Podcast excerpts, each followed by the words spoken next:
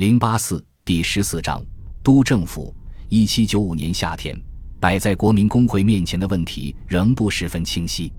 在击溃恐怖主义和王党主义两派势力之后，他必须为这个国家设计一部能够防止两派势力复活的宪法。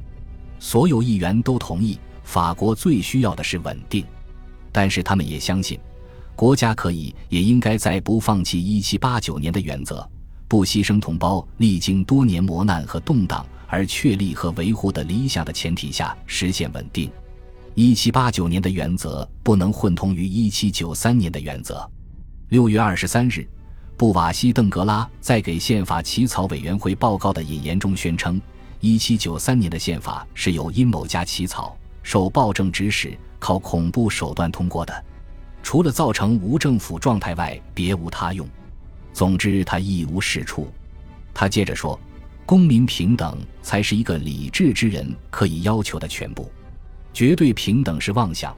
如果要实现这种平等，所有人在智力、德行、力量、教育和财富方面都必须是绝对平等的。我们必须由最优秀的人来统治。最优秀的人是那些受过最佳教育、最关心法律维持的人。然而，除了个别例外。”你只能在以下人士中发现这样的人：他们有一份财产，忠诚于财产所在的国家，保护财产的法律和维系财产的和平局面。财产和经济安全使他拥有教育机会，而教会则使他可以明智而准确地探讨决定国家命运之法律的利弊。而另一方面，没有财产的人必须凭借坚定的美德，才能关心那种不能为他维护任何东西的社会秩序。才能抵制各种向他展现希望的行动和运动。由没有财产的人统治的国家存在于自然状态之下。国民工会于八月二十二日通过的新宪法正是以这些原则为基础。像此前的宪法一样，它以人权宣言为序言，但没有提到出身平等和享受社会服务的资格，并以九项义务来平衡其列举的二十二项权利。所有二十一岁以上的男性纳税人都享有投票权，但议员应由选举大会产生。参加选举大会的公民需拥有或出租价值相当于一百至二百天劳动的财产。这就意味着要从大约一百万人中选出大约三万人的选举团成员。选举每年一次，每次改选三分之一的议员，但立法机构首次改为两院制。一七八九年以来的经验已经证明了君主派关于一院制危险的所有警告，不过此前这些警告都被草率地忽略了。一部设计精密、相互制衡的宪法成为当时的目标。应该设立两个委员会：下院及五百人委员会，享有所有法律的创意权；上院及元老院，由二百五十名四十岁以上的已婚或官居代表构成。其权力仅限于批准或驳回五百人委员会的立法案。由于复辟君主制已无可能，执行权被授予元老院遴选的五位督政官，但其候选名单是由五百人委员会提出的。五名督政官中每年有一人退出，退出者由抽签决定。无论是他们还是由他们任命的部长，都不得成为立法机构的成员。这是一七八九年的原则。共和二年的经验似乎更突出了他的明智。最后一点，共和三年的宪法修改起来十分困难，这是有意设计的。规定的修宪程序不得短于九年。此举的目的仍然是为了稳定新体制，并使两个极端方向上的任何修宪行为成为非法的。但即使这样，国民工会的成员仍不能确信他们的意愿能得到完全尊重。向新制度的过渡也需要某种连续性。他们回想起1791年的自我回避条例，认为这是制宪议会犯下的最严重错误之一。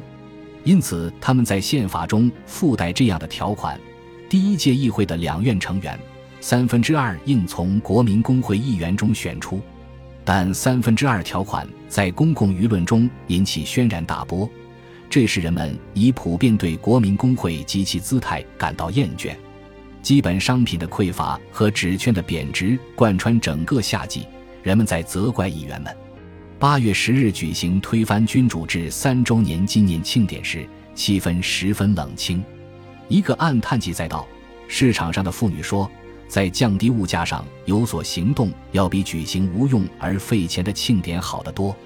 制定宪法至少意味着这个国家不久将甩掉国民工会，但三分之二条款又让希望化为泡影。君主派本来希望在选举中展现一下自己的力量。”但这一条款同样让他们失去了在不久的将来获胜的希望。九月初，当新宪法和三分之二条款呈交初级选举大会批准时，民众的失望情绪之深已表露无遗。按官方的说法，宪法以一百零五点七万票对四点九万票获通过，但实际参加投票的可能要多出二十万人，选民人数少于一七九三年。但已足够。不过三分之二条款造成巨大骚动。当选举大会考虑这项法律时，他遭到了广泛反对。根据毫无意义的官方结果，在总数为三十一点四万的登记选票中，赞成票仅略高于二十万，几乎四分之一的省反对该条款。在巴黎的四十八个区中，只有一个区表示赞成。巴黎的敌意反映了木月以来各区遭受彻底清洗后的局面，所有恐怖嫌疑犯都在清洗过程中被逮捕，保守派掌握了无可争辩的控制权。在投票反对该法律以后，右派报纸发动了一场声势浩大的攻击，这让国民工会意识到了危险的存在。九月初，他开始采取对抗措施，释放雅各宾嫌疑犯，召集部队前往巴黎。这些举动被视为以武力甚至以恐怖为支持强行通过宪法的证据，因此只能助长喧闹的抗议声。九月二十三日，投票结果公布时，一些全票当选的巴黎议员受到质疑，原因是当局没有公布准确的选举数字。于是，巴黎西部的几个区开始组织暴动，当地的初选大会拒绝国民工会要求他们解散的指令。并一致谴责国民工会操纵选举。十月三日，巴黎以西四十英里的德勒发生保王派骚乱，随后被武力驱散。次日，骚乱的消息传到首都，有人呼吁所有区的代表聚会商讨协同行动，但后来到会的只有十五个区的代表，这本已是不利的兆头。而且会上没有商定任何行动。国民工会迅速宣布这类集会非法。并在全城各要害之处部署配备大炮的部队。即便如此，十月四日上午，七个区宣布起义，并动员他们的国民卫队。当天傍晚，正规军被派往反抗运动的中心勒佩勒蒂埃区。随后，双方达成了解除武装和撤退的协定，但协定并未被遵守。次日上午，二点五万叛乱者向国民工会汇聚。但被驻扎在各主要桥梁上的部队阻截。这个命令来自议员巴拉斯，这也是二十六岁的炮兵将领波拿巴的建议。双方的对垒持续了一下午。国民工会的大炮在四点三十分开火了。叛乱者没有大炮，因为暮月之后解除巴黎武装的工作十分有效。即使有人拥有枪支，也因缺少火药而不能射击。不过。国民工会只有六千名士兵，战斗刚一打响，塞纳河北岸的各叛乱区也出动了部队，双方势均力敌，战斗持续了六个半小时。零星的冲突持续到六日上午。对国民工会来说，他只花了波拿巴所吹嘘的几颗炮弹，就掌控了当天的局面，但死者超过百人。这是巴黎最后一次尝试将自己的意志强加给各民族的代表们。虽然部队在暮月之后的绥靖工作中表现出色，但自1789年4月的雷维永骚乱以来，这是军队首次出动镇压骚乱。因此，蒲月起义比国民工会的终结和10月27日生效的共和三年宪法更具转折意义。叛乱者的一个明显目的是在预定于十月第二周举行的选举中阻止三分之二条款通过。而叛乱的失败意味着国民工会的五百名议员如期在新议会中获得议席。在新议会中，他们可以延续热月国民工会的精神和政策，直到在一七九七年春天的选举中变成少数派。第一批督政官也从他们当中平稳选出。由于巴拉斯在蒲越的表现，这个油滑的前贵族成为必然的选择。西耶斯在多年谨慎的沉默之后再次出山，但他拒绝主持一个并非自己设计的体制。主席的角色由卡诺担任，他作为军事组织者的声望超越了他的恐怖记录。拉雷维利尔、勒伯、勒贝尔和勒图奈尔仍是难以预测的人物。他们之所以入选，是因为其共和主义立场，而他们在这方面的表现远甚于能力的展现。督政官们追随的依然是一七九五年夏天浮出水面的政策。当雅各宾主义构成威胁时，俱乐部应被关闭，恐怖嫌疑分子应被逮捕，就像沐月之后那样。当保王党分子成为危险因素时，政府就应对资金雄厚的右翼报刊实施监控。而雅各宾派报刊则会得到资助，拘押中的无套酷汉也会被释放，并被鼓励重开俱乐部。对前不久曾遭诅咒的恐怖分子的宽容，堪称国民工会对蒲越危机的回应。